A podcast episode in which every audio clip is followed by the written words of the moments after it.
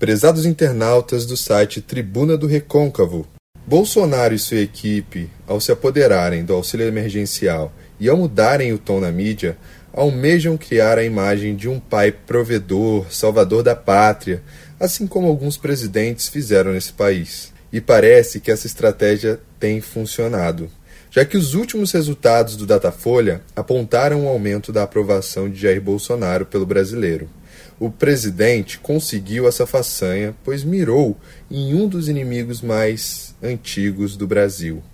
Não o coronavírus, mas a fome.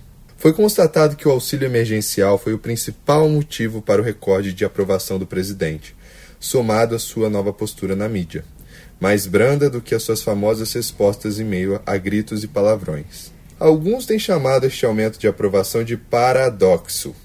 Afinal, parece ser inconcebível um país que vive numa extrema crise sanitária, com mais de 100 mil mortos, aprovar a administração de um presidente que se empenhou em menosprezar o Covid-19 e fazer propaganda em prol da cloroquina.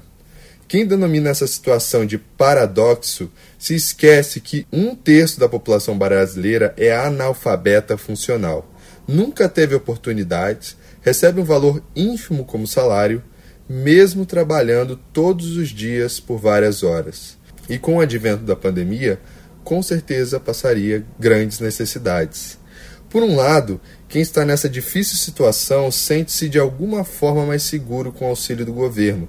Por outro, é necessário perceber que essas medidas do governo foram o mínimo quando comparadas às medidas de outros países. Vale lembrar que o auxílio emergencial recomendado pelo governo de Jair Bolsonaro tinha o valor de 200 reais. O valor atual de 600 reais somente foi aceito após o Congresso criticar e tensionar a proposta do governo. Essa aprovação de Bolsonaro nada mais é do que um resultado de manipulação psicológica das massas.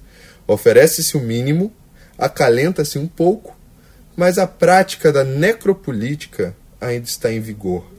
Os números de morte não cessaram e estes crescem mais do que a aprovação do brasileiro pelo seu presidente. Eu sou Leonardo Torres, doutor em comunicação e cultura, psicoterapeuta junguiana e palestrante. Uma boa semana aos internautas do site Tribuna do Recôncavo.